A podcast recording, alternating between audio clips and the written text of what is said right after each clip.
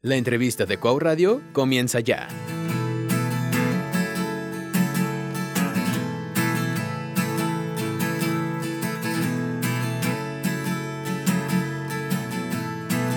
Ya de noche y no puedo dormir. Estoy sola aquí pensando en ti. Solo en ti. Recuerdo me impide seguir. Me da miedo lo que pueda sentir.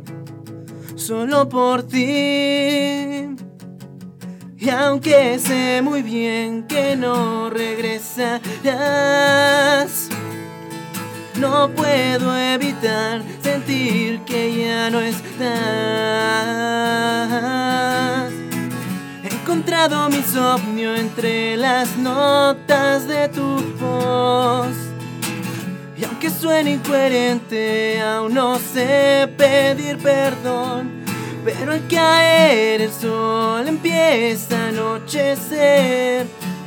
No dormiré otra vez.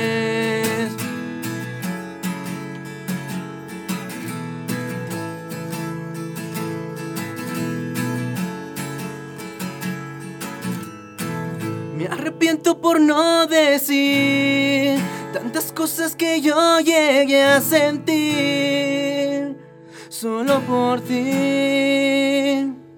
Y aunque sé muy bien que no, ya no estarás, no puedo evitar sentir que ya no estás. He encontrado mi insomnio entre las notas de tu voz. Aunque suene incoherente, aún no sé pedir perdón. Pero al caer el sol empieza a anochecer. No dormiré otra vez. Hola, ¿qué tal? Esta es una entrega más de la entrevista en Cuau Radio. El día de hoy estamos con Claudio Monterrubio de la Escuela de la Creatividad para hablar sobre su más reciente proyecto, un nuevo lanzamiento eh, de un EP. Bienvenido Claudio, gracias por estar con nosotros. Hola, ¿qué tal? Este, muchas gracias por la invitación. Este, de verdad es muy emocionante y sigue siendo algo nuevo lo que estoy acostumbrado a hacer todo este tipo de cosas, pero qué padre que se haya podido hacer.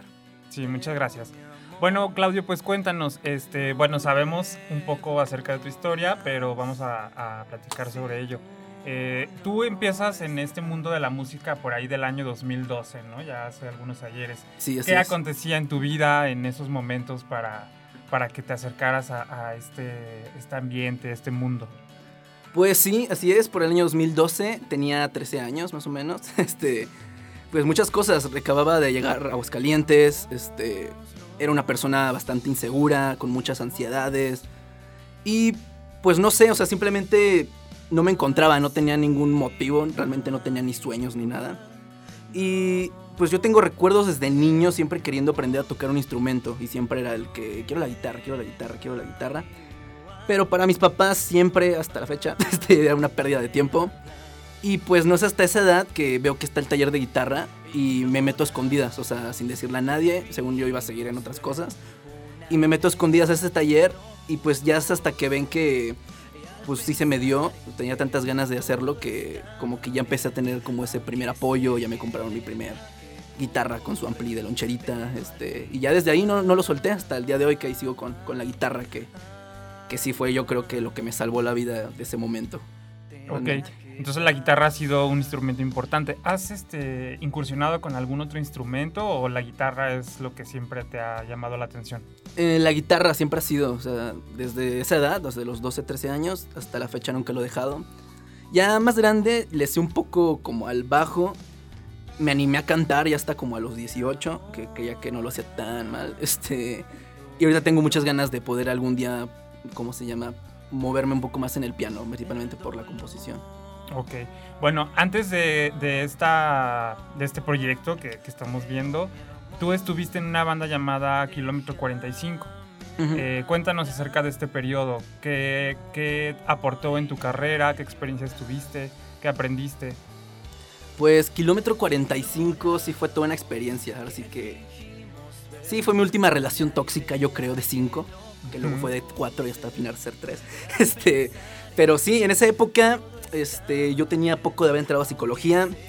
Nuevamente me sentía muy frustrado. Yo ya me sentía un adulto de 18, ahorita de 22, digo, no manches, tenías 18.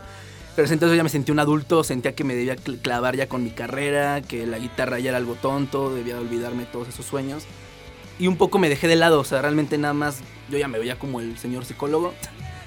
Pero empezó a crecer mucha esa frustración, una amargura, nuevamente mucha tristeza. Y por esas fechas, este, también terminó lo que fue como una mala relación, que ni fue relación. Pero también esa persona se alejó de mi vida. Y yo tengo mucho que cuando peor me siento, de lugar de clavarme o hundirme, busco en, es cuando más me ocupo. Y por esas mismas fechas dije, bueno, creo que ya me animo a ser el, el que canta o está en el micrófono de alguna banda. Y todo se alineó, o sea, me sentía, quería yo seguir y regresar en la música. Una amiga me recomendó en esta banda que era Kilómetro 45. Y pues no sé, simplemente un día fui a una audición, se dio y a la semana ya teníamos fecha para abrirle a Lola Club. Este, que al final nos cancelaron la fecha, pero pues ahí estuvimos todo el contacto, no fue cosa nuestra. Y pues fueron dos, tres años muy intensos de estarle dando, dando, y aunque siento que no logramos gran cosa para el tiempo que duramos, creo que sí fue, sí fueron muchas experiencias que, o sea, yo me acuerdo desde mi primer toking que no me movía y con unas hojas con las letras aquí enfrente, hasta ya, este, ya en las últimas ya nos la pasábamos saltando, brincando, y era muy, muy padre, la verdad, esa época. Qué padre. Oye, entonces, pues tuviste eh, algunos encuentros con, con, otros proyectos, con otras bandas, compartiste escenarios. Uh -huh. ¿Y cómo es entonces que tú te decides en el año 2020 a realizarte como solista? Pues sí, ya teníamos ahí alguna trayectoria. Este, ya al final, los últimos tramos de kilómetro, yo ya me sentía no muy a gusto que digamos. Ya teníamos algunas diferencias, este, hasta de visión del que, ¿cómo se llama? pues sí, simplemente no querían invertirle, no le daban el tiempo. Para unos nada más eras el pretexto para irse a emborrachar el fin de semana. Para mí siempre fue como negocio, viéndolo para mi futuro trabajo, porque pues para mí esto es lo que veo en serio en mi vida. Y pues no sé, fueron muchas cosas. Por las últimas toquines que tuvimos, por ejemplo, le abrimos a Decentes, que es una banda de Puerto Rico que vino a hacer este tour a México. Este, también tocamos con muchas bandas locales. Y pues yo ya tenía la idea de salirme, o sea, pero al mismo tiempo no quería dejarle, porque yo sabía que a mí me iban a cambiar casi que por el primer vato que se pusiera enfrente igual medio cantara. Y no quería dejarle todo mi trabajo detrás a alguien más. Y toda esa línea que empieza pandemia, este, pues decidimos darnos como un break así de un año, que al final ya lo hablamos y ya decidimos terminar el proyecto. Y por esas mismas fechas, o sea, yo desde antes siempre componía, siempre componía y pues siento que hacía canciones muy, muy soft, muy tranquilas. Y para ser sinceros, tocábamos punk y siento que no tengo la voz más ruda que digamos. este. Y eran muchas cosas, o sea, hacía canciones muy tranquilas que nunca se las iba a proponer. Este, para mí, como es mi, era mi escape de mi depresión tan fea que tuve en esa época, pues también eran muy personales y no quería dejárselas como gente que veía que no se lo tomaba nada en serio. Y pues un día así que yo siempre decía, pues un día voy a grabarlo, voy a grabarlo. Pasaron, o sea, desde mis 16 venía diciendo eso y pasaron años, años, años. Hasta que un día dije, bueno, ya tengo un dinero ahorrado, este, ya estoy harto de ser el, como el papá de, dentro de las bandas y estarlos jalando a todos. Y busco un productor, ahí es cuando llego a Magno Records, este, y hago muy buena amistad con Alex Anguiano, que es mi productor hasta el día de hoy. Y primero yo llegué con una canción que es Tenía que pasar, que la cual la hice desde mis 18 años y le tenía un cariño. Y aunque ya no me sentía tanto como esa época, sí quería como... Al menos tener una grabación digna para... Para mí era como tener una foto de esa época, decir, bueno, ya aunque no lo sienta, no lo viva, pues tengo el recuerdo de... Y ya este, grabamos Tenía que pasar. Como a la semana me animo a grabar otra. Y ahí es donde sale Anochecer, la cual ya tenía la mitad de la letra y ahí mismo le cambiamos muchas cosas y siento que salió una rola muy padre. Y igual por influencias tanto de mi productor, por ejemplo, en esa canción la guitarra las grabó el guitarrista de Mon Laferte y Ana Torroja. Y pues no sé, o sea, me lo empiezo a ver como más en serio y que incluso disfrutaba el proceso, no me sentía obligado como cuando estaba en kilómetro. Que incluso creo que a veces le sufría más que disfrutarlo. Y pues ahí es cuando mi productor me aconseja de que por qué no me animo a hacer ya el disco, un EP. Y me lo decido tomar en serio, me pongo a ahorrar. Este, y lo que fue marzo de este año, igual con canciones que ahí tenía guardadas de años, otras que terminé este mismo. Decido grabar y ahí es cuando nace Desahogo, que es el, material que estoy moviendo actualmente. Muy bien. Oye, pues qué padre que, que sepas utilizar el arte y todo esto para inspirarte a, partir de tus experiencias para darnos algo con, con tan buena producción, de tanta calidad. Este, no sé si quieras compartirnos algo acerca de tu proceso creativo, cuáles son las cosas que te inspiran, eh, ¿qué más? Pues sí, bueno, en mi caso mi proceso creativo, como tal no tengo uno marcado, este, de hecho, por regular cuando compongo eran las madrugadas, así que, porque también desde muy chico trabajo. Ahorita ya regresé a estudiar, pero pues igual era todo el día trabajando. Y por regular en las madrugadas, que sabía que ya no iba a molestar a nadie, que ya no hablaba con nadie y la neta me deprimía y no sabía qué hacer y ya agarraba mi guitarra y empezaba. Y muchas veces, por ejemplo, eso fue desahogo. O sea, yo no tenía una idea de, voy a hacer una canción, un disco sobre esto. O sea, yo nada más agarraba mi guitarra y empecé a, eh, o sea, nada más dejaba que mi subconsciente hablara y salieron estas canciones que sí creo que son muy tristes, pero era lo que sentía en ese momento. Y pues fue dándole, dándole, y por ejemplo, tenía que pasar, salió desde, como ya mencioné antes, a mis 18 años, Anochecer ya la tenía empezada como a los 19, Pensarte también. Y las únicas que terminé, yo creo que de este año, entre el año anterior y este, fue Te Pido, este, Perdido y, Anochecer, que la hice incluso como una semana antes de entrar al estudio, no tenía una letra, pero a mi papá le dio una parálisis cerebral que le dejó sin, sin movimiento la mitad de su cara y sí fue una noticia muy de golpe. Y un día literalmente en una crisis fue como de ¿qué hago? ¿Qué hago? Y rápido en lugar de ponerme a chillar así dije, no, ahorita me puse a escribir. Y salió esa letra que creo que sí está bien.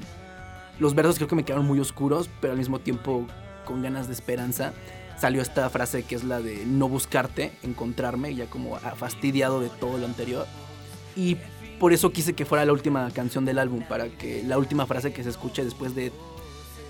Pues sí, bueno, se me fue tanta mierda que escribí antes y viví antes, fuera la última frase de, ¿sabes que Ya, ya no quiero buscarte, quiero encontrarme. Por eso fue la última que salió. Órale, qué padre. Me dejaste sin palabras. Este, sí. Pues compártenos alguna otra de tus canciones. Sí, claro. Por favor. Bueno, esto tenía que pasar. Este.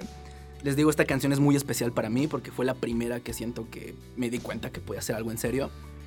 Y pues ese es el año 2018 y creo que es la segunda que mejor le está dando en este disco. Siento que sí transmitió lo que sentía en ese momento. Y dice así.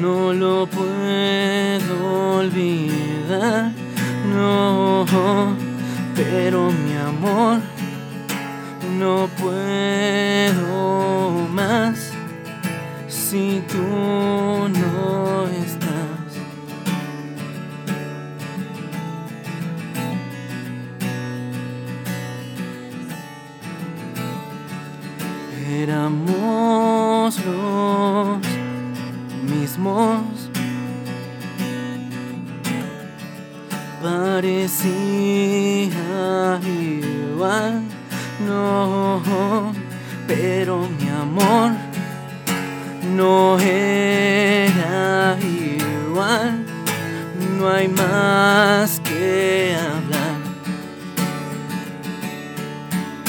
Ignorábamos que fingimos ver una idea que no pudo ser.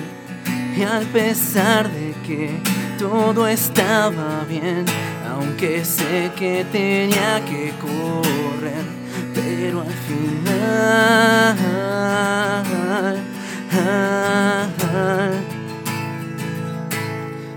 tenía que pasar.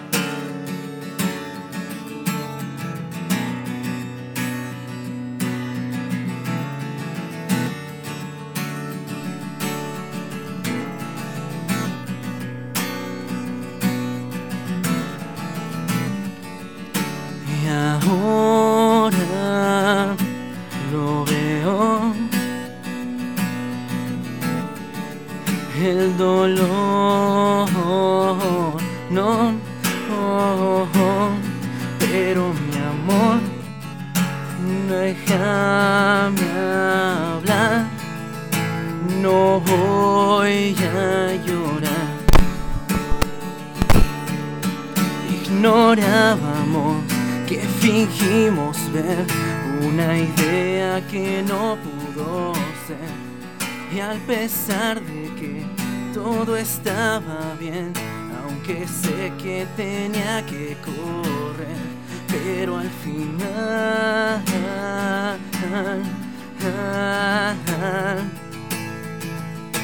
tenía que pasar.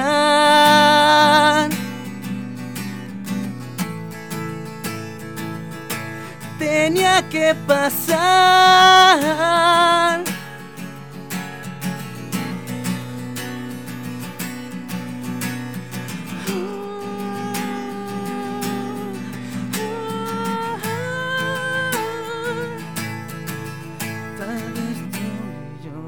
Porque tú y yo nos perdimos en la tentación. Tal vez es mejor, puede ser peor, aferrarnos a nuestro error, pero al fin...